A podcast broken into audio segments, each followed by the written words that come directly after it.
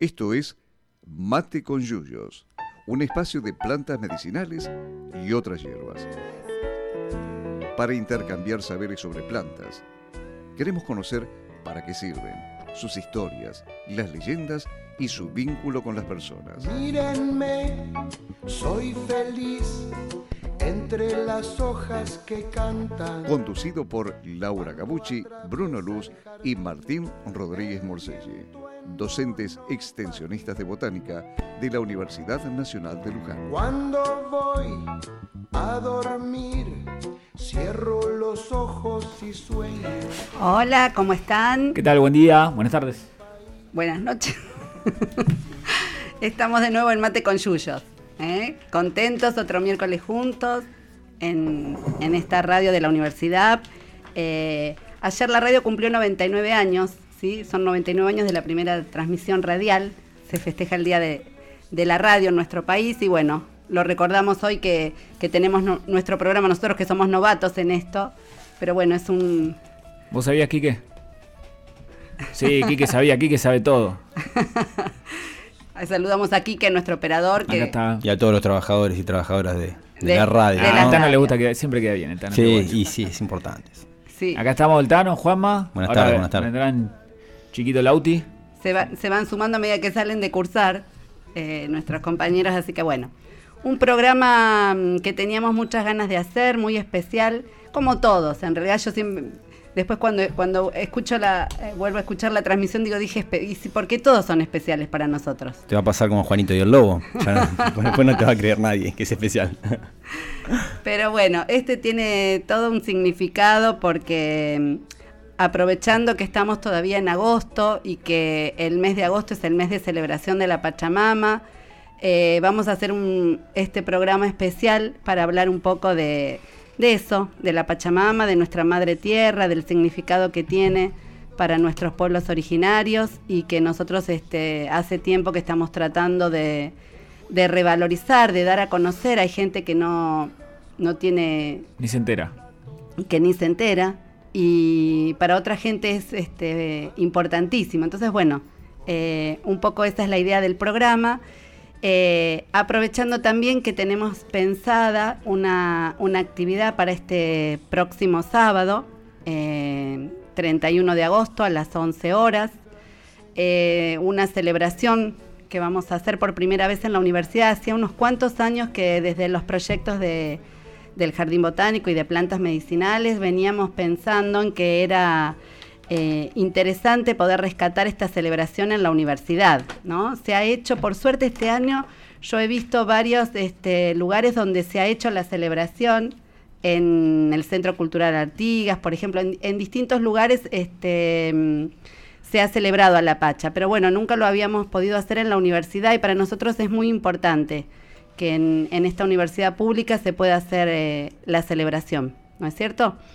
Sí, ni hablar. Es una forma también de, de- sentar antecedentes, ¿no? De mostrar eh, a toda la, comunidad universitaria y, la que por ahí no, no tiene la, eh, la posibilidad de, de acceder a la universidad que, que, bueno, hay otros espacios en la universidad más allá de- del, del científico académico estricto, ¿sí? Hay un espacio cultural, hay un espacio de reivindicación de, de- nuestra, de nuestra cultura. eh, así que bueno, nos parecía muy importante que poder, poder lograr, poder brindar ese espacio para una expresión cultural tan, tan importante para, mucha, para muchos miembros de la comunidad. Exacto. Y bueno, por, por una u otra razón, hasta este año no, no lo pudimos concretar, pero bueno, este sábado por fin va a ser el, este, esta primera celebración, porque yo tenemos toda la, la intención de continuarla y de que sea después que se transforme por ahí en, en algo que podamos seguir haciendo todos los, los agostos, porque si bien el, eh, por ahí el primero de agosto es como un día así eh, más este, nombrado como el, como el día del festejo de la Pachamama, en realidad se festeja todo el mes de agosto, ¿no? Eh, para las culturas andinas, el festejo a la, a la Madre Tierra se hace durante todo este mes. Eh, y por eso, bueno, nosotros llegamos con el último día, pero llegamos para el festejo. Eh, para los que nos están viendo en vivo por Instagram. No dijimos todavía cómo, cómo se pueden comunicar con nosotros. Una de las, de las maneras es este, el vivo de Instagram.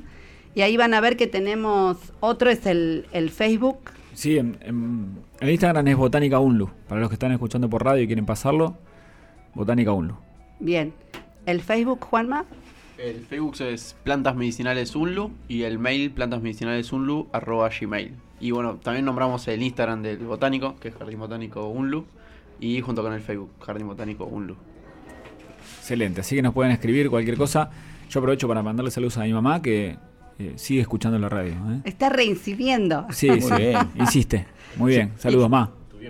Mi viejo, mi viejo en el Instagram, un saludo a mi viejo. Y a, a Valeria Cuña, que nos sigue por, por Instagram, le mandamos un saludo, un saludo grande. Muy bien. Bueno, yo eh, decía lo del Instagram porque no sé si se va a ver, pero tenemos acá sobre, sobre nuestra mesa de trabajo una caña con, con ruda. ¿eh? Ahí la pongo para que la vean. Una de las, digamos, del, de lo más tradicional para el, para el festejo. Eh, bueno, nosotros hemos hablado ya de, la ruda. Esta es una, una maceración que se hace técnicamente una maceración alcohólica, ¿no? Se pone la planta en, esta bebida alcohólica que es la caña de, azúcar y, bueno, es tradicional beberla el primero de agosto o durante algún día de agosto.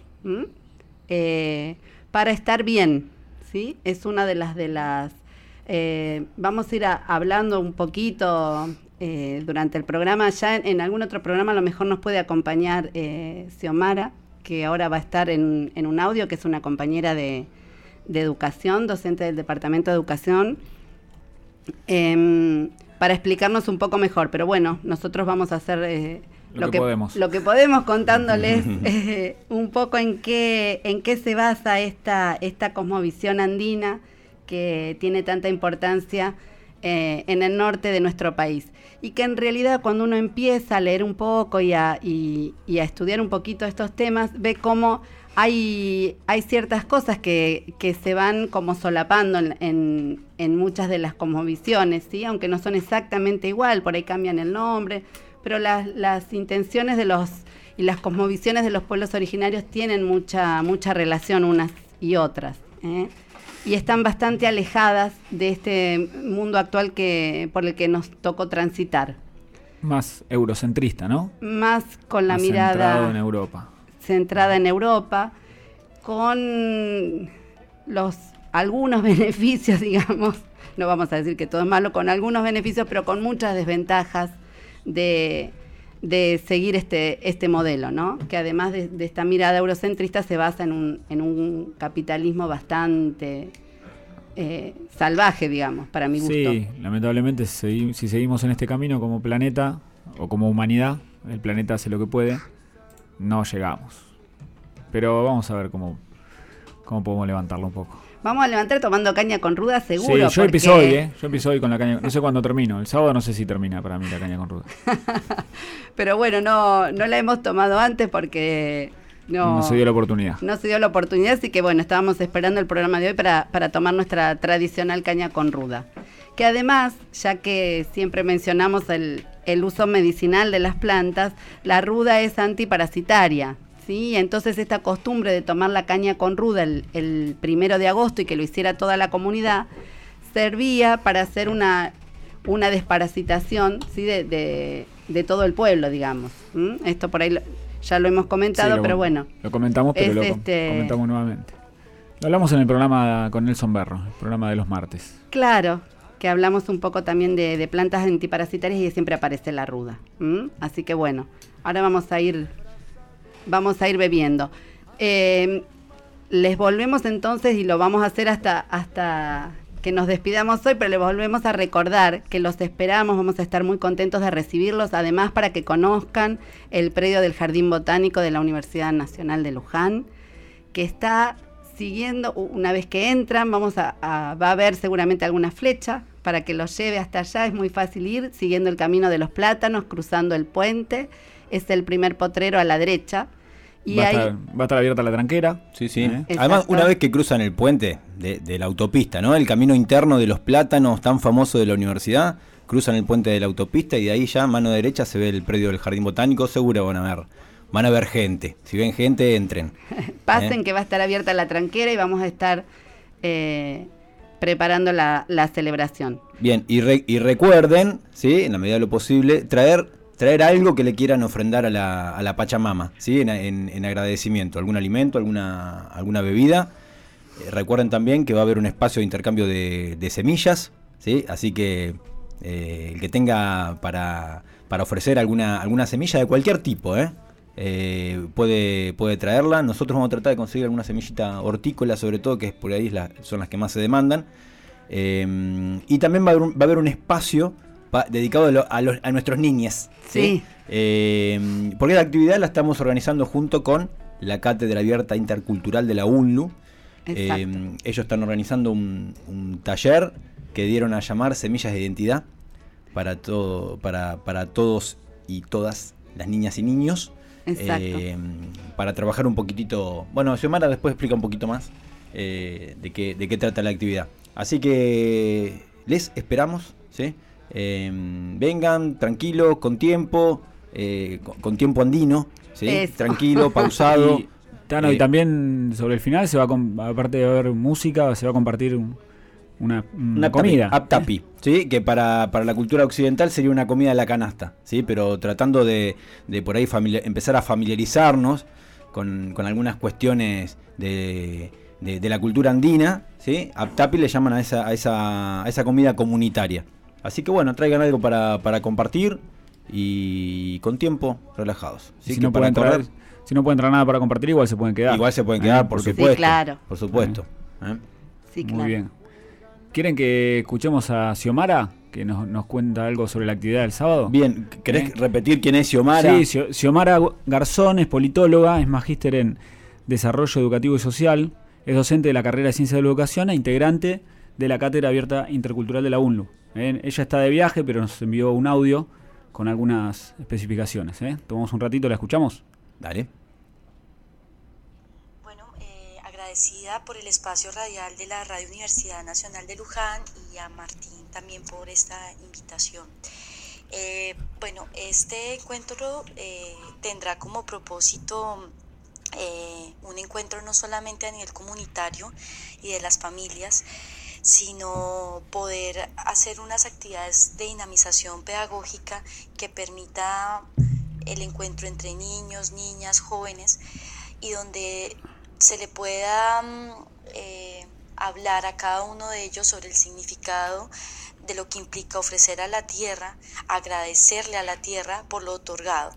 En ese sentido, eh, se le pide en, en esta festividad a la Pachamama por la fertilidad de los animales, la fertilidad de las semillas femeninas y masculinas, y se realiza eh, de forma colectiva en los ayllus o eh, históricamente como se hacía era íntimamente en una parte privada seleccionada por la comunidad se hacía este ofrecimiento. Eh, de otro lado, eh, se come, se bebe, se danza, por eso vamos a tener la compañía de la música y de los sicuris. En ese sentido, pues es una festividad que remonta a la época preincaica, es decir, antes de que se constituya en la gran región lo que se consideró el Tahuantinsuyo. Eh, se va a hacer un recorrido con los niños de los, en los suyos, o sea, los cuatro espíritus que recorren eh, los pueblos de la Via Yala, y allí se van a hacer eh, algunos prácticos de canciones que permitan reconocer la belleza que hay en cada animal, en cada planta que tenemos en esta tierra. Entonces, esta celebración de la Pachamama tiene que ver con una conexión con respecto al mundo, eh, al universo y a esa relación de hombre-naturaleza eh, que debemos de tener eh, anualmente. Va a haber un- una práctica de la saumada con hierbas. eh, hay una que es muy reconocida dentro del mundo andino que es la muña muña. A veces se combinan inciensos, mirras, sándalos. Luego eh, hay una eh, compartida que tiene que ver con el depósito de ofrendas y de la hoja de coca para darle de comer y beber a la tierra. Y hay una bebida muy particular que tiene que ver con la caña de ruda, que es aquella que espanta. Eh, esos malos eh, espíritus que llegan en el, en el invierno y prepara el cuerpo para los ardores del verano. Entonces, eh, consumirla, tomarla, la caña de ruda, implica prepararnos para tener buena salud durante el año. Em, hay un hilo que es muy importante que se le va a entregar a los niños y a las personas, eh, justamente con textiles de la región, que tiene que ver con el hilo del yoki. El yoki es un protector que se usa durante todo el año em, y se ubica en la mano izquierda. Así que bueno, eh, invitarlos a los niños, las niñas, los jóvenes a que participen de este encuentro y que puedan sintonizarse con la espiritualidad de lo que implica la Pachamama, ¿no? Eh, lo que implica el universo, el mundo, el cosmos y también los seres que habitamos en ella. Entonces, eh, bueno, solamente hay que tener buena disposición, estar muy alegres, muy contentos y prepararnos para un intercambio no solamente de, emociones, de pensamientos, sino abrir los corazones para que también se abra el camino para la próxima siembra. Muchas gracias. Bueno. Muy bien, gracias Xiomara. sí, ella lo podía explicar mucho mejor que nosotros, así que gracias que nos pudo mandar el audio y... Y que amerita en realidad para, para charlar un montón sobre, bueno, pero, pero con gente que sepa más que nosotros, ¿no? De, de, esta cuestión. Eh, pero bueno, agradecidos a, Xiomara que, nos dio su tiempo y, a, todo el equipo ¿no? de la cátedra de la cátedra abierta intercultural que están, están trabajando para, para que esto salga, salga, muy bien. Sí, escuchaba a Xiomara y, las plantas que ella mencionaba, fíjense cómo es, con el tiempo se va enriqueciendo la, la ceremonia, porque la muña muña es una especie nativa de nuestra América, pero después el incienso, el sándalo, la mirra, son otras que no son. La ruda misma. O la ruda misma. La ruda, claro. Que es, que es de, Europa. Eh, interesantísimo. Y sí, porque bueno, las comunidades se fueron mezclando y amalgamando con, digamos, con la conquista no hubo remedio y entonces este, aparecen estas, estas mezclas también, ¿sí? En lo espiritual también, cómo conviven por ahí parte de la fe católica, porque aparecen en el norte, está lleno de iglesias y, de santos y de vírgenes y, y, se siguen manteniendo estos festejos ancestrales a la Madre Tierra también, ¿no? Somos una mezcla. Y cómo, cómo trascendió, ¿no? Porque seguramente estos, este tipo de rituales eh, fueron, fueron reprimidos por, eh, por la conquista española claro. y, aún así... Eh, sobrevivieron y de alguna manera poco a poco se van revitalizando. Exacto. Y bueno, eso es lo que nosotros queremos ayudar a que pase, a que se revitalice, ¿sí? Y ya vamos a aprender más cosas, Martín. No sabemos oh. tantas, pero estamos aprendiendo. Obvio, no paramos de aprender. Estamos para eso. Con lo, que decimos, por ejemplo, la coca que, que nombró Xiomara, que acá trajimos, también para los que nos están viendo en Instagram, esta bolsita tiene hojas de coca. Eh, en un principio los conquistadores, ¿se acuerdan cuando tuvimos el programa de Coca que dijimos que estaba absolutamente prohibida? Hasta que se dieron cuenta que les... Se podían sacar provecho que de podían, claro. Para mantener y continuar con la explotación de los pueblos originarios. Claro, que hacía que, que las personas no tuvieran tanto sueño ni tanta hambre y entonces ahí habilitaron el uso de la coca. ¿eh? Quería decir que se sumaron el chiquito y Lauti ¿eh? al programa. Acá estamos en el estudio, equipo completo. ¿eh? Gracias a que Chiquito salió de Química 3 y Lauti. Química 1. Química 1. Bien, las químicas nos han liberado a los compañeros. Laurita, riquísima la, caña con ruda. Bueno, me ¿Eh? alegro. Muy bueno. La preparé con mucho amor para ustedes. Gracias, Laurita. Bien. Bueno, ya entonces vamos, tenemos una, una idea de, de, lo que va a ser el festejo del sábado, ¿sí? Y un poco de por qué, o sea, qué es este, eh, lo que se festeja, es este agradecimiento que se le hace a la, a la Madre Tierra, se le brindan entonces semillas, se le da también de beber, ¿eh? eso es muy, muy interesante, va a ser muy lindo ver e, ese momento. Y bueno, todo esto siguiendo, digamos, los esta, esta cosmovisión, cosmovisión andina. Hace, hace 10 años estuvimos en, en, Calilegua, en San Francisco, un pueblito allá dentro del Parque Nacional, eh, justo el 1 de agosto, y ah, tuvimos una celebración de la Pachamama en, una casa que estaban construyéndose una pareja Y fue, fue muy loco porque lo- todo lo que se le ofrenda a la tierra es increíble. Uno dice, bueno, le das un poco de pan o algo, pero, pero un montón de alimentos, eh, casi, no digo cualquier cosa, pero es bastante diverso lo que puede uno ofrendarle a, a la Pachamama. Qué buen dato, ¿no? Porque uno a veces piensa y dice, hoy ¿qué le ofrendo, qué le ofrezco, qué le ofrezco? Y Ah, se cualquier- quedan los alimentos nomás, ¿no? No, cualquier cosa. Había de todo. hasta, em, gente, la flaca Jimena, me acuerdo, tenía un chiquito Francisco de meses y fumaba y le ofrendó un cigarrillo y, de todo. Venía gente de la comunidad, se estaban haciendo la casa con ladrillo de barro. Entonces se sumó un montón de gente de los vecinos, nuevos, futuros, que ellos no estaban viviendo ahí. Este, una, muy lindo por el, lado de lo comunitario, ¿no? De que se apropia a la gente del lugar cuando se está celebrando eh, este tipo de cosas.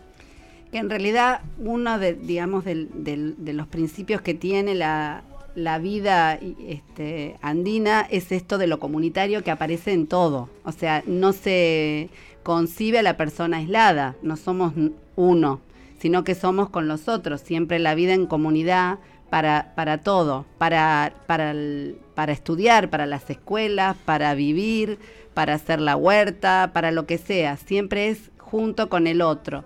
Y una cosa que también es muy interesante y, que lo diferencia tanto de este mundo capitalista en el que nosotros vivimos es este pensar esto de que uno no puede ser feliz si el otro no es feliz, que yo no puedo estar pasándola bien si veo que hay hermanos que no tienen para comer, que no tienen para vestirse. Eh, el sentido completo de la felicidad es de nuevo en comunidad. O sea, si todos estamos bien, si todos tenemos para alimentarnos, si todos tenemos para vestirnos, ahí es cuando podemos ser felices. Es muy distinto a la meritocracia y a la competitividad este, asquerosa en la que nos hacen a veces eh, o en la que nos eh, tironean para que para que vivamos, ¿sí? Y bueno, estos entonces son espacios para para, para salirnos de eso, para, para entender cómo, y además cuando por ahí nos corren con los resultados, con los resultados económicos, con, bueno, ahora eh, gracias a, un gran presidente que tiene la Nación Plurinacional de Bolivia, podemos este, nosotros responder también con otras, con resultados económicos que son para alguna gente asombrosos y para calidad de vida que tienen, que están en, este, teniendo desde hace algunos años en Bolivia que, que realmente es maravillosa. Sí, Eh, hay un, un atlas de, editado por Le Monde Diplomatique. En realidad no es un atlas, es eh, un- El Explorador, una, serie de revistas sobre Bolivia, un libros. Y el de Bolivia es, es impresionante. Lo- todos los logros de, la revolución boliviana, de inclusión de las comunidades, la repatriación de gente que Claro. está, está habiendo este, Bolivia por el aumento de la calidad de vida. Eh, hace 10 años Bolivia tenía un más de 60% de- o casi 60% de gente en estado de pobreza y hoy en día eh, bajó a, a menos del 40%. menos, menos, sí. Bueno, yo los, los datos que tengo ahorita hace 3 años, perdóname. pero- 17 tengo yo. pero y el analfabetismo una cosa también es... eh, Bueno, no vamos a entrar a discusión. No, porque también está la extrema pobreza. Ah, bueno. Puede No, ser no. ese el dato de extrema pobreza, ojo. ¿eh? Hoy tenemos un día difícil con Martín. Lo que, lo que es re loco que en, en la ciudad de La Paz, la ciudad de La Paz, Sí. eh, pro- proliferaron mucho los que se llaman los cholets, que vienen de, de chalet y de cholo, Ah, mira. que son unas, unas viviendas que combinan comercio con vivienda con salón de fiestas. Y es eh, sobre todo en el alto de La Paz. Ah, mira vos. En La Paz tenés la, la parte sur de La Paz, que es la parte más este, eh, Acomodada. acomodada, enriquecida, la parte media Sí. y el la alto, parte más pobre alto. es el alto. Que es ¿Vos- ¿Vos, impresionante. cuando fuiste viste los teleféricos? Sí, Porque hay unos teleféricos que son famosos de colores que comunican sí. la parte baja con la parte alta.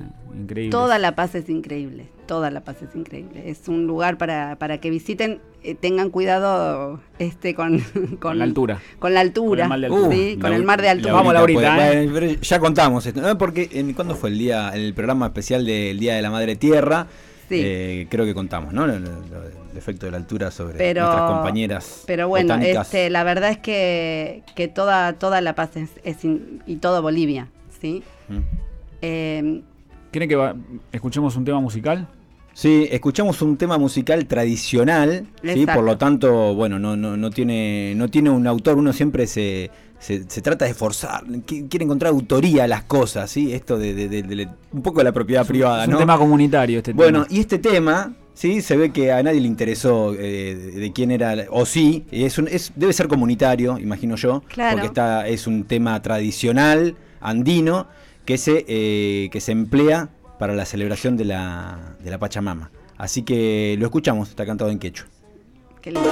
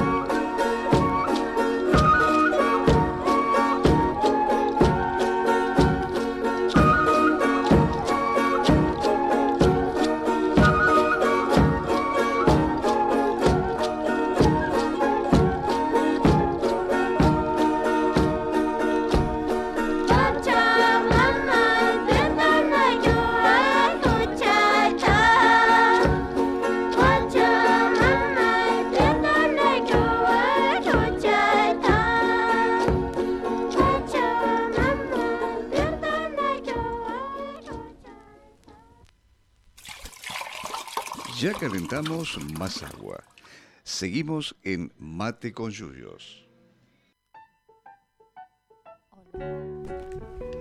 Bueno, eh, nobleza obliga. Era eh, la extrema pobreza. Tenía razón Martín. los datos que yo decía eran los de extrema pobreza y él decía los de pobreza. Por eso no coincidíamos. Sí, lo que pasa es que pasó la, la pobreza pasó del 60% al, al 38% Claro. en 10 años. ¿eh? Y Bolivia no deja de crecer el PBI los últimos años, en promedio, los últimos 10 años, 5%. Cuando nosotros tenemos hace tiempo recesión. Sí, no, o no sea, disminución del PBI, ¿eh? para comparar. Lo que pasa es que nadie se entera de estas cosas. Pero es un Bueno, ejemplo acá- a seguir. Acá estamos nosotros. Acá estamos para informar al pueblo. Bueno, y por ahí para que no, no se entienda que esta celebración se restringe solamente a, a- a Bolivia. No, ¿sí? claro. El estado del Tahuantinsuyo, como decía, como decía Xiomara, es bien, bien amplio, ¿sí? Es el, e- es el, el- el pueblo andino, todo el pueblo andino que va desde Colombia hasta pasando por Ecuador, eh, Perú, Bolivia, Chile y Argentina. O sea, Exacto. Prácticamente, eh, a excepción de, Brasil y Guyana y Venezuela, están implicados todos los estados de la Suramérica. ¿sí? Entonces, por eso creemos que es una celebración bien, bien nuestra, bien, bien latinoamericana. ¿sí? Y ahí atrás tenemos, los que nos están viendo por Instagram, tienen la posibilidad de verla, la, la Huipala, ¿no? La bandera de Huipala que eh, hace, hace años ya que está, que está, si bien tiene una antigüedad eh, increíble, Sí. pero hace unos cuantos años que se, que se viene como, como revalorizando y se, y se está empleando mucho en un montón de cuestiones porque tiene mucho significado. ¿sí? Es la bandera del Estado plurinacional eh, eh, andino. ¿sí? Y esos colores además de ser muy alegres, tienen, tienen su significado, ¿no? Y son siete colores, el rojo, el naranja, el amarillo, el blanco, el verde, el azul y el violeta. ¿Sí? Son, son, es- son cuadritos que forman diagonales. eh, el color blanco cruza, cruzan la diagonal más, Más eh, larga. más larga, Ajá. ¿sí? Eh, y tiene, cada uno tiene su significado. El blanco, por ejemplo, es el tiempo y la dialéctica. ¿sí? Es la expresión del desarrollo y la transformación permanente. Eh, el desarrollo de la ciencia, la tecnología, el arte, el trabajo intelectual y manual. Después, por ejemplo, el amarillo es la energía y la fuerza. El naranja representa la sociedad y la cultura. Eh, el rojo es el planeta Tierra. Después, el verde representa la economía y la producción andina, las riquezas naturales, la, la superficie y el subsuelo, la flora y la fauna, que son un don. El azul es el espacio cósmico, el infinito. eh, es la expresión de los sistemas estelares. Y el violeta es la política y la, y la ideología andina. Ajá. O Mira. sea que no es simplemente una paleta de colores. ¿sí? No, en, claro. en esa, en esa bandera está expresada prácticamente eh, toda, toda la vida y toda la concepción, toda la cosmovisión andina. Claro. Lo que, eh, Tano, hoy uno lo asocia mucho al tema de con Bolivia, porque la población indígena de Bolivia es el 62% de su población. Eh, en América le sigue Perú con el 24% y Chile con el 11%. Argentina apenas el 2% de nuestra población es de pueblos originarios, indígenas. Wow. Mira. Ahí, ahí no somos los primeros. Ni ahí ni- Lamentablemente. Sí. Ni en muchas cosas, Eh, bueno. Y vos, vos de ahí en el, mientras escuchábamos eh, la, la canción, nos preguntabas la superficie de, de selva que tiene Bolivia, que uno, bueno, yo no tengo, no tengo la suerte de conocer Bolivia, eh, pero Eso, uno eso sabe... tampoco, es un sueño, ¿eh? eso. Ah, pero tenemos que... ¿Por qué no vamos? Claro, Vamos. ¿por qué no? Hacemos el programa desde allá. ¿Qué, ¿Nos vamos? Sí, Bueno. porque uno asocia a Bolivia con la puna, con la altura, con la sequedad y de, de la superficie del país, que es dos veces igual a la superficie de, de Francia, Bolivia, eh, que tiene apenas 10 millones de habitantes, es dos tercios selva. eh, Dos tercios selva o superficie verde, en el este también está un poco el Chaco, en la zona conocida como Gran Chaco, y el resto el- la parte sur de, del Amazonas. eh. Por eso también en estos días ahí ha aparecido Evo Morales planteando algunas cuestiones o peleando contra... Sí, contra- está el Evo, está el Evo ahí directamente con... Como bombero. Eh, como bombero, eh, mientras otros presidentes que, Jair, que deberían, Jair. que deberían eh, facilitar eh, acciones contra los incendios que de alguna manera es, es responsable, de alguna manera no, es por responsable directo de los incendios que, que De, está... to- de todas las maneras es responsable. que está que, que está sufriendo la, la región amazónica eh, y la verdad que no, no solamente que no hace hace poco sino que se nos está riendo en la cara eh, a todos no solamente porque niega a ser el responsable Estamos hablando del presidente de Brasil. el ¿no? presidente de, Brasil electo ¿Electo? ¿Cómo electo? Sí, sí, eh, electo. sí electo Claro, Electo, Digo, sí, sí. elegido. Por, Sí, bueno. por eso lo digo con tristeza no porque eh, Porque fue electo, elegido, fue sí, electo. sí. Y recordemos cómo llega Jair Bolsonaro a, a- a ser presidente, ¿sí? con un Lula preso, injustamente, eh, preso por un, por un juez que hoy es funcionario de, de, De él. de- de Jair Bolsonaro. Del gobierno. Entonces, En serio, no te fíjense, puedo creer, casualidad. sí, qué casualidad, ¿no? Así que fíjense cómo, cómo es esta, esta cuestión, ¿no? Y sí, Podemos a- tenemos hablar un- un poquito de, ¿De del qué? Amazonas entonces. Sí, claro. Dale. Bolivia está ahí. ¿eh? Dale. Cómo nos duele, ¿eh? Me parece terrible. Sí, porque es un tema que la verdad que Tan- estos días ha movido mucho. Tan eh, lejos y tan cerca. ujú. Sí, porque el Amazonas im- implica nueve países de, nu- de nuestro, nuestra América. Les, les recuerdo cuáles no, sí. Dale. A ver, Brasil, Sí. la, la Guyana, Sí. la Guayana francesa, que es, Sí. digamos que sigue siendo una colonia francesa, Claro. Surinam, Venezuela, Colombia, Perú, Ecuador, Bolivia. ¿Estamos? Sí. Paraguay no. ¿Y, y Pa- y- y Paraguay no? No, Paraguay no. No, Paraguay no. no No, porque es otro otro Está bien. otro bioma. Igual también eh, está ligando los incendios. Sí, está ligando los Y sí, incendios, claro. está, está ligando todo lo que pasa Claro. en relación a, a Helio. ¿Sí? Sí, le- la Amazonas son alrededor de 7 millones de kilómetros cuadrados, unos 4, o depende de las fuentes, 4 millones de kilómetros cuadrados de selva. ¿eh? Y desde el año 70 que se empezó a contabilizar esta superficie de selva, se ha reducido, no recuerdo el porcentaje, pero hoy en día quedan, o hace un par de años quedaban 3.300.000 kilómetros eh, cuadrados de selva. Mm. eh, muchísimo. Sí, es el, es el bosque tropical más grande del, de- de- del mundo, ¿sí? Más grande del planeta. Y se estima, obviamente son estimaciones, que hay 400 mil millones de árboles. ¿sí? Para citar una cifra, en realidad es el eh, es la región más diversa de- del mundo. Del mundo, Donde exacto. se alojan un montón de, de espe- de- de especies, tanto animales, vegetales, de hongos, de insectos, lo que, lo que quieran. Hay todavía miles, miles de especies vegetales sin identificar, sin conocer, sin ponerle un nombre. Todavía no se, no se, la ciencia este, no los ha descubierto. Vegetales, e insectos, animales, ¿eh? con lo cual ahí tenemos un montón de fuentes de, de uso para el ser humano. Este, lo que se está perdiendo es, este, es terrible. ¿no? Y hay, hay causas, no es que ah, uno prendió un fueguito y listo, ¿no? porque está el tema de la ganadería, está el tema de la agricultura, está la minería, ¿eh? Caus- causa la deforestación. Eh, uno dice, no, lo que dice Bolsonaro, dice, bueno, estamos en una estación seca y los incendios son, son normales en esta época del año. Pero el señor Bolsonaro lo que no reconoce es que redujo en un 95% el presupuesto de acciones para combatir el cambio climático. El 95%. Y los incendios ¿sí? se incrementaron por, por estado, los estados más afectados, ¿sí? por ejemplo en el Mato Grosso del Sur un 260% con respecto a otros años, en Rondoña un 198%, 188% en Pará, 176% en Acre y en Río de Janeiro. ¿sí? Entonces, eh, No, no, no, Son no cifras que realmente no, no, un- no tienen con qué, con qué este, refutarlas, digamos. Y no que- es que es un poquito más. y que desde el día cero, ¿sí? el, el gobierno brasileño, dirigido por Bolsonaro, expresó, pero claramente, abiertamente, a, a todos los, los grandes eh, terratenientes y a, la- y a las mineras, que, tiene- que hay que explotar el Amazonas. ¿sí? Que, tiene- que, que Brasil tiene esa, esa región tan, tan rica para ser explotada. Entonces les dio o sea, vía libre. Claro. para hacer lo que quisieran con, eh, con, esta, con esta región. Recordemos, aparte del- del- de la flora y la fauna, hay cientos de comunidades ¿eh? viviendo en el Amazonas. Algunas que todavía no se conocían también. ¿eh? Sí, sí.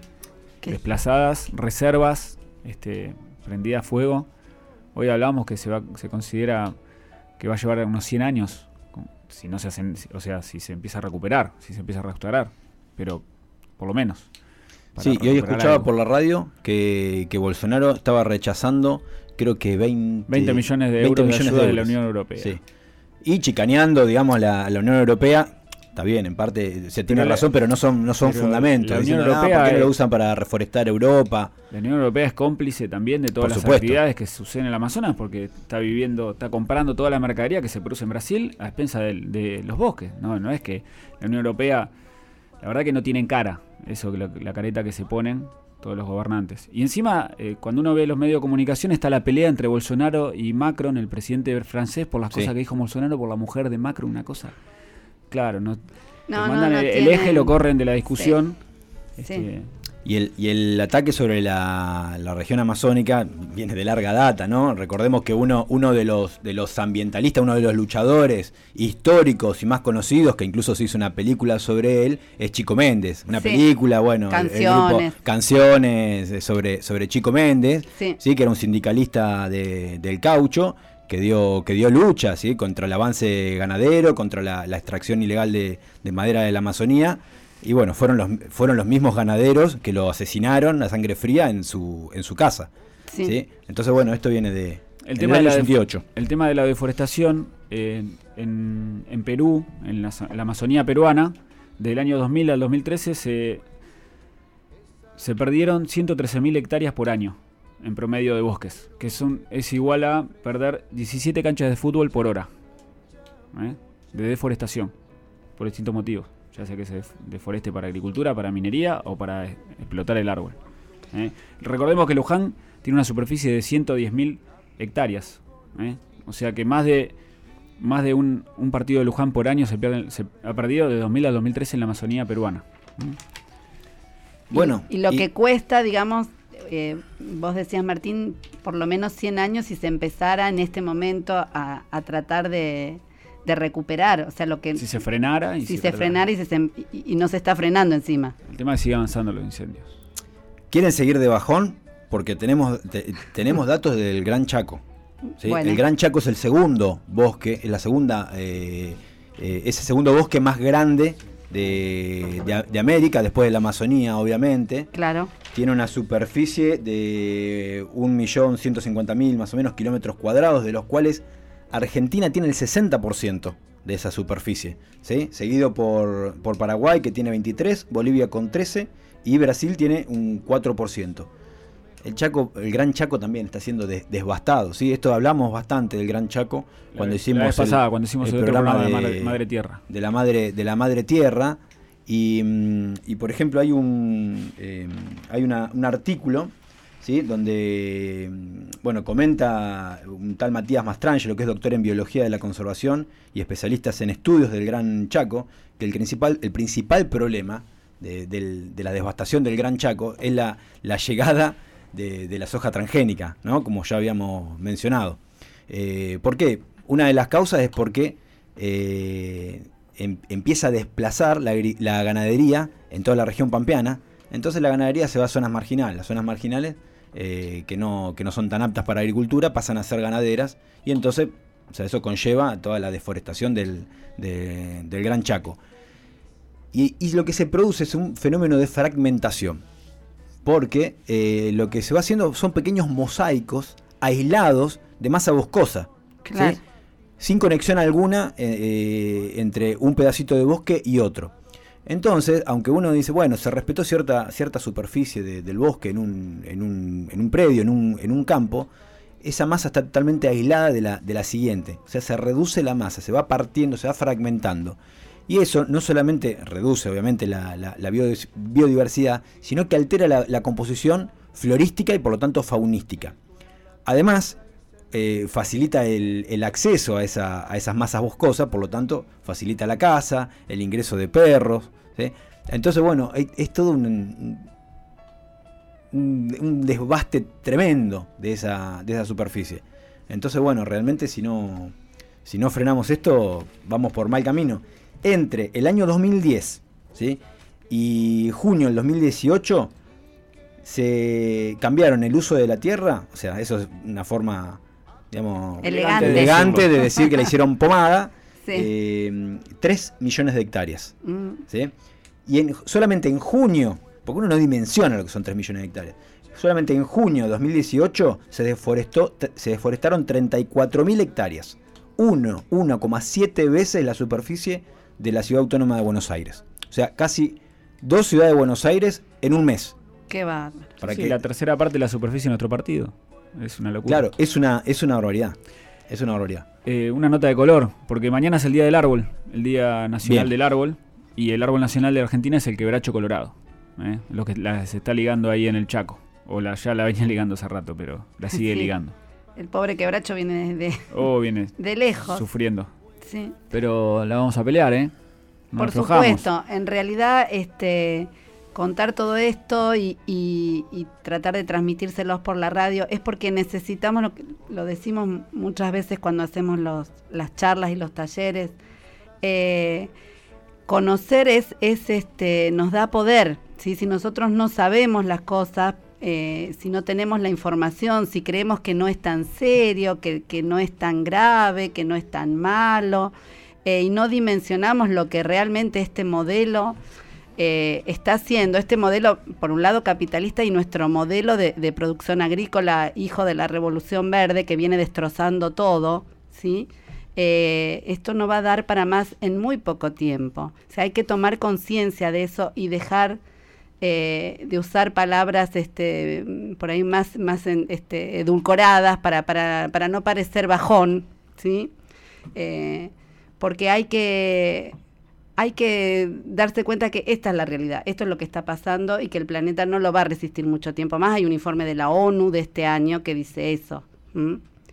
De, de hecho, siguiendo con, con el tema del- del Gran Chaco, para no quedar solamente en cuestiones ambientales, ¿sí? Eh, estrictamente ambientales, Sí. el tema son, es- son las comunidades también, cómo, cómo las sufren.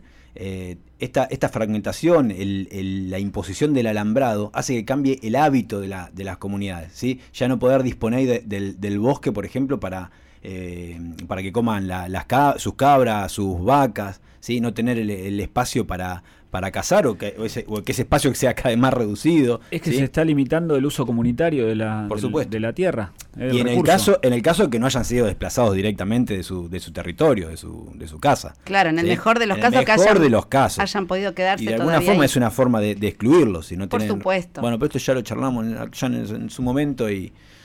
eh, Vamos a escuchar un temita musical. sí, ¿Parece? sí. Un. Presentalo vos, Laurita, porque es estremecedor, va. Por lo menos a mí me, me, me Es- emociona mucho. Es un tema de, de Joan Manuel Serrat que se llama Padre, eh, que tiene todo un, un recitado, digamos, inicial, donde él va haciendo un repaso por, por cómo está el planeta, cómo están, qué le hemos hecho al- a los mares, qué le, qué le hemos hecho a la Tierra. Y esto tiene unos cuantos años, lo más triste es eso. Eso es lo que... Tener como ¿De qué año? Del es? 83. Claro. Del 83. Y es más, él hace eh, hace mención, dice, bueno, esto es una canción vieja en el 83, diciendo, pero no perdió, no perdió actualidad. O sea, estamos hablando de eh, casi 40 años atrás. Por y lo eso. que- y cuen- cuenta eh, qué dice la canción, porque está cantada en Está- catalá. Está ¿no? cantada en catalá, sí. Así que que es la tan lindo. escuchamos. que personalmente, a pesar de ser una vieja compañera de camino, a mí me gustaría no tener que cantarla. Me gustaría que quedara obsoleta, porque la realidad fuese otra. Pero tal como van las cosas, no parece que este sea el camino. Es una canción que se llama Para y que más o menos dice, Padre, Padre, dígame que le han hecho al río que ya no canta. Que resbala como esos peces que murieron bajo un palmo de espuma blanca. Padre, el río ya no es el río. Antes de que llegue el verano, esconda usted todo lo que encuentre vivo. Que le han hecho al bosque, padre, que no hay un árbol. ¿Con qué leña encenderemos fuego? ¿Y en qué sombra nos cobijaremos, Padre, si el bosque ya no es el bosque? Antes de que se haga oscuro, guarde usted un poco de vida en la despensa, porque sin leña y sin peces tendremos que quemar la barca. Tendremos que arar sobre las ruinas y cerrar la puerta de casa con muchas llaves. Y usted nos dice, Padre, que si hay pinos hay piñones, que si hay flores hay abejas, y cera, y miel. Pero el campo ya no es ese campo. Alguien anda pintando el cielo de rojo y anunciando lluvia de sangre. Alguien que ronda por ahí, Padre. Son monstruos de carne con gusanos de fierro. Asómese y les dice que usted nos tiene a nosotros. Y les dice que nosotros no tenemos miedo, Padre. Pero asómese porque son ellos los que están matando la tierra. Padre, deje usted de llorar, que nos han declarado la guerra. Es una canción.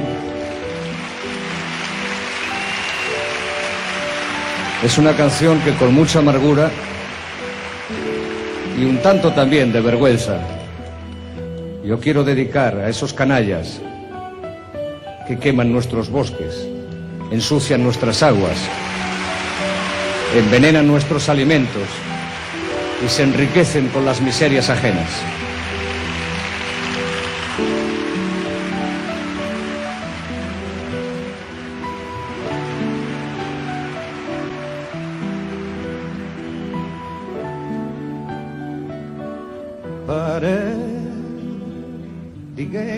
Què li han fet al riu, que ja no canta. rellisca com un baret mort sota un pa d'escuma blanca. Pare, que el riu ja no és el riu.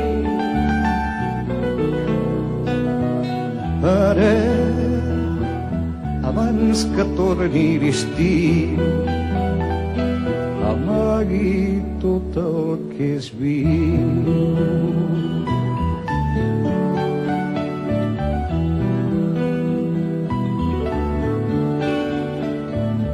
Pare, digueu-me què li han fet al bosc, que no hi ha arbre. A l'hivern no tindrem foc, ni a l'estiu lloc on aturar-nos. Pare, que el bosc ja no és el bosc. Pare, abans de que es faci foc, tanquem la vida al rebot. Sense llenya i sense peixos, pare, ens caldrà cremar la barca.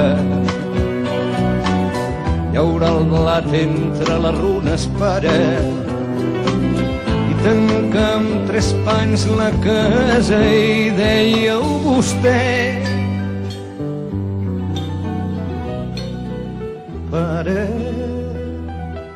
no hi ha pins no es fan pinyons ni cucs ni ocells. Pare si no hi ha flors no es fan abelles cera ni mel pare que el camp ja no és el camp pare del cel avui ens plou sang el vent ho canta plorant.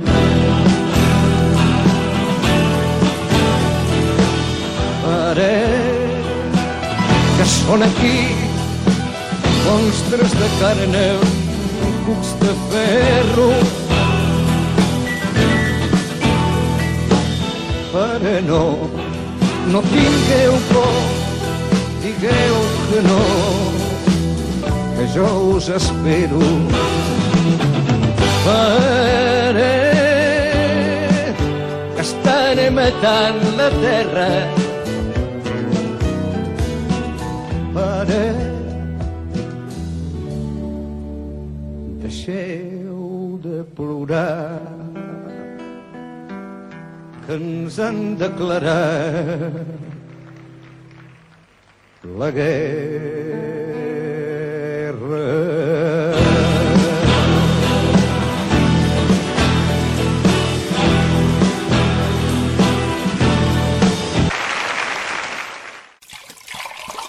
Ya calentamos más agua. Seguimos en Mate con Yuyos.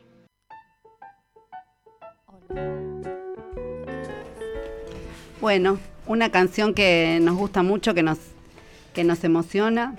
eh, y debatíamos, es, es un poco larga a lo mejor, pero bueno, expresa lo que, lo que en parte sentimos. Y esto de que hace tantos años que, que Serrat la escribió, y él mismo dice en el 83 que cuánto, que es una canción vieja y la tenemos que seguir escuchando porque seguimos haciendo y repitiendo las mismas cosas y los mismos errores. Entonces, bueno, está bien que reflexionemos eh, y la música siempre ayuda a pensar, a reflexionar, hace la vida más linda, aunque lo que escuchemos sea triste, ¿no?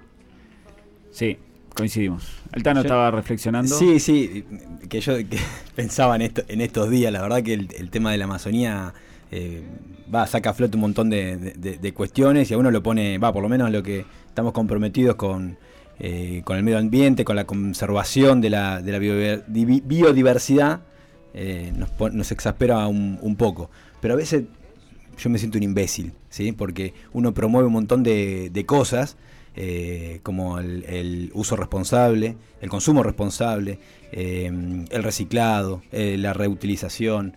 Plantamos plantitas para tratar de, de restaurar pequeños, pequeños parches insignificantes y vienen estos tipos y nos queman la Amazona completa. Entonces por eso, en ese sentido, digo que uno se siente un poco imbécil y, y un poco impotente. Pero no nos damos por vencido. No, ¿sí? es un trabajo de concientizar todo el tiempo. Ayer en una charla que hubo en el, en el marco del INEDES, acá en el Instituto de Desarrollo Sustentable de la UNLU, de Infraestructura Verde Urbana, eh, se estaba planteando el trabajo con los chicos en las escuelas, con, en la primaria, en secundaria, y el tema de, de lo sustentable, hoy, hoy en- eh, una, una docente decía, los chicos es algo ya natural para muchos pibes. Sí. Lo que pasa es que hay que trabajar, lo que, con lo que más hay tra- que trabajar es con la gente grande. Claro. Que, pero los chicos lo tienen muy. Es, es un tema de todo el tiempo, no bajar los brazos, concientizar, eh, meterle, meterle. Y en algún momento se, se van a empezar a ver resultados. El tema, bueno, que uno piensa si no será un poco tarde. Claro. Pero bueno, Hay- hay, que pensar además que somos más que ellos. Está Sí, bien que ellos el tienen el, ellos es tienen el poder, pero nosotros somos muchos. Y que ¿eh? lo político tiene que ver. Y lo político, Sí. todo Es es, que- político. Bien. Es que el, el poder económico, que es el que está haciendo desastre con el Amazonas, eh, tiene complicidad en el poder político. Y eh, tenemos que lograr el poder político para después este, derrotar al poder económico. ¿eh? Y lo que dice Laurita, tomar conciencia de que somos más. Somos más, Ellos claro. tienen un montón de herramientas, pero nosotros somos Eh, más.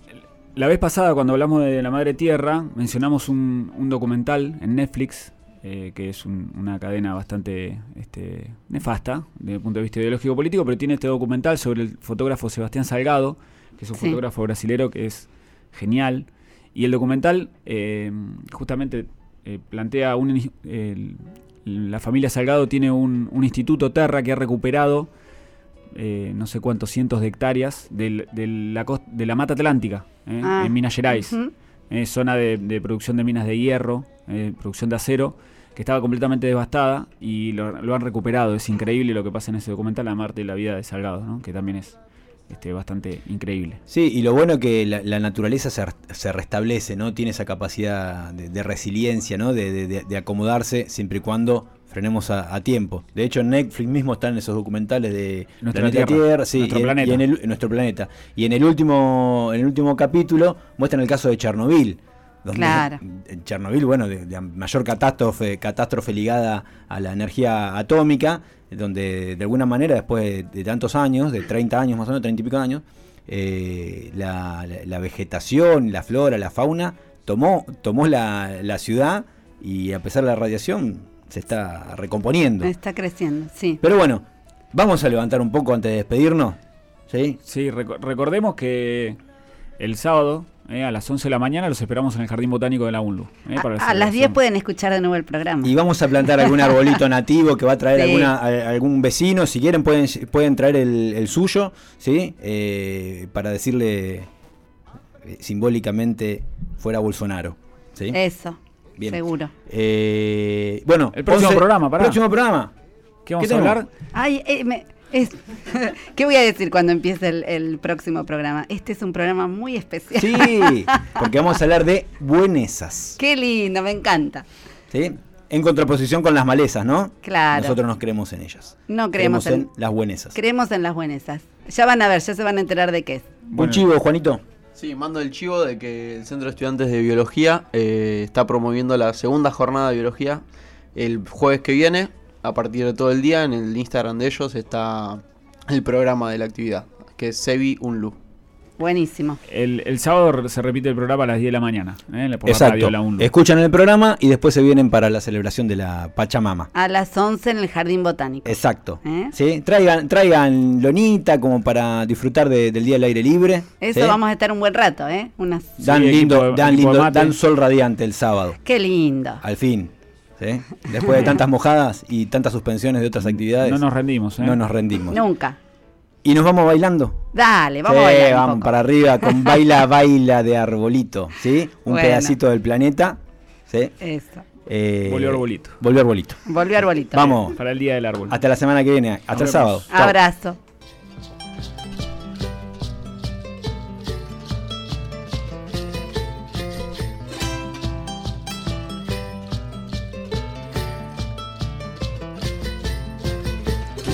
Abrazo. Tuzun tuzun abiaia lakunandia Rikcha ikuspa tantan akusan Tuzun tuzun abiaia lakunandia Lapakariaspa munan akuspa Uhuchu ikalpa Mana tingichu, mana tingichu Uhuchu ikalpa Mana tinguchu, mana tinguchu Baila, baila el continente, Baila, baila el continente,